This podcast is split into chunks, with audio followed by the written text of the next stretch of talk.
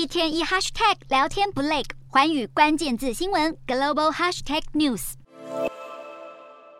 新冠疫情爆发后，过去不受华尔街青睐的疫苗题材重返投资雷达。然而，白宫已经将新冠疫情期间宣布的公共紧急状态延长到明年的一月十一号。如果没有变数，其后一个疗程花费超过台币一万六的新冠特效药 Paxlovid 将不再由美国政府买单，而新冠疫苗也将在美国进入商业市场。包括辉瑞、莫德纳、葛兰素史克汉赛诺菲等四大药厂，尽管在大盘的拖累之下，股价一路向南。光是辉瑞的疫苗销售就预估将直逼一点二兆台币，莫德纳也渴望突破五千七百亿台币。此外，今年入冬之后，新冠、流感和呼吸道融合病毒 RSV 三疫齐发，更让医疗生技巨头明年商机可期。RSV 疫苗被各大药厂视为下一波的重点发展业务。葛兰素史克和辉瑞已经各自公布亮眼的三期试验结果，看谁上市抢头香。而辉瑞更看好 RSV 疫苗，二零二七年营收有望超过六百二十亿台币。此外，赛诺菲和阿斯利康联手开发的抗体药也通过了欧盟的审查，力拼明年底前上市。另一方面，镜头回到亚洲，中国疫情严峻，日本和印度都出现新一波的新冠疫情。由于内外夹击，导致亚洲各国出现药物的抢购潮，使得镇痛解热药物、抗生素和呼吸道用药俨然成为了战略物资，更让各大药厂上紧发条，不排除扩大生产规模。